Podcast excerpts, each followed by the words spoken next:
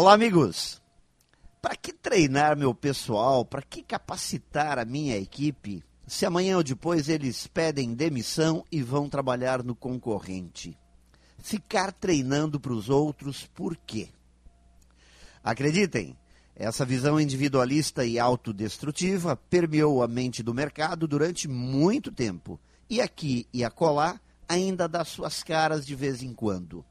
É a visão do salve-se quem puder, do pernas para quem tem, da farinha pouca, meu pirão primeiro. Mas é claro que, pensando assim, cada vez mais as empresas estavam diminuindo suas possibilidades de crescimento. A ideia de que, se todos estão com problemas, o meu problema passa a ser menor, sempre vai criar mais e mais dificuldades.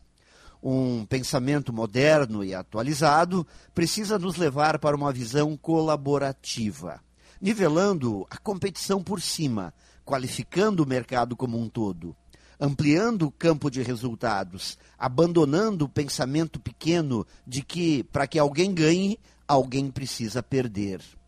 Hoje, frente aos grandes desafios, ou aprendemos a ganhar e crescer juntos, ou estaremos jogando fora grandes oportunidades.